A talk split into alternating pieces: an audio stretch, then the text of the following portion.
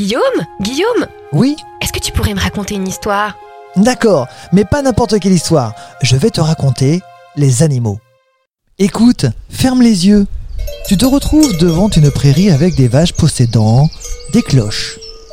Découvrons la vache tarentaise. Comment la reconnaître parmi toutes les races de vaches? La tarentaise, appelée également la tarine, se reconnaît grâce à sa robe fauve. Elle est également plus petite que les autres races, ce qui lui permet de pouvoir faire de longues, longues, longues randonnées. Originaire de la Tarentaise, qui se situe en Savoie, non loin d'Albertville, elle est une grande montagnarde. Le berger la conduit dans des zones de pâturage entre, écoute bien, 1500 mètres et 2500 mètres d'altitude. Sont-elles toujours en altitude? Non, elles le sont seulement en été, lorsque l'herbe est fraîche.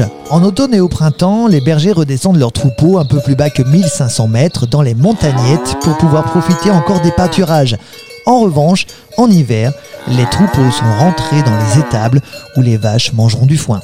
Pour quelle raison l'élève-t-on Elle est élevée pour son excellent lait, riche en protéines et en matières grasses. Son lait donne naissance à de très très bons fromages d'appellation d'origine contrôlée comme le Beaufort, la Tome des Bauges, le Reblochon ou encore l'Abondance. Pourquoi porte-t-elle une cloche? Le bruit des cloches est généralement associé aux alpages, avec leurs vaches et leurs prairies à perte de vue. Et tout comme les vaches sont sacrées en Inde, à la montagne, ce sont les cloches des vaches qui font partie intégrante du patrimoine local. Et pour cause, ces cloches ne sont pas seulement là pour le folklore, elles ont une utilité très très importante. En effet, depuis des millénaires, les éleveurs de bétail ont trouvé LA solution pour pouvoir facilement repérer une bête qui se serait perdue dans l'immensité des prairies, les cloches. En attachant des cloches autour du cou de leurs vaches, ils sont ainsi capables de les retrouver même lorsqu'il fait nuit ou qu'il y a du brouillard en se dirigeant seulement au son. Car tu imagines bien qu'à la montagne, les vaches ne sont pas toujours gardées dans des endroits clos. Il arrive régulièrement qu'elles pèsent dans des pâturages très étendus.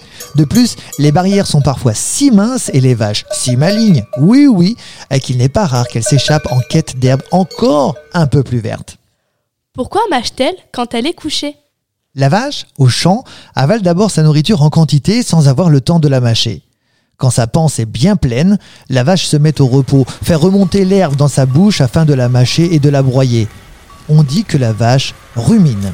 On dit que les vaches ont plusieurs estomacs. Pourquoi? Parce que la vache possède un estomac à quatre poches appelées la panse, le bonnet, le feuillet et la caillette. Avant d'avaler l'herbe, la vache la mâche bien pour l'écraser et l'enduire de salive. L'herbe passe alors dans la panse où elle est brassée. Là, il y a plein de petites bactéries bien au chaud qui attaquent en partie la cellulose qui constitue l'herbe.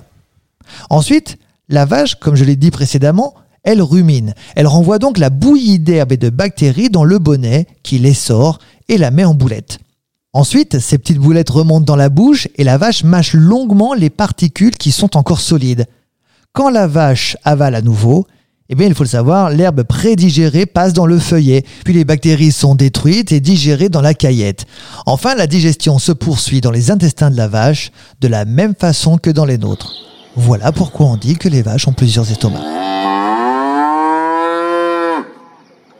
Ce podcast vous a été proposé par Radio Pitchoun et compté par Clara Moreno et Guillaume Covini. Merci pour votre écoute. On vous dit à bientôt pour de prochaines histoires.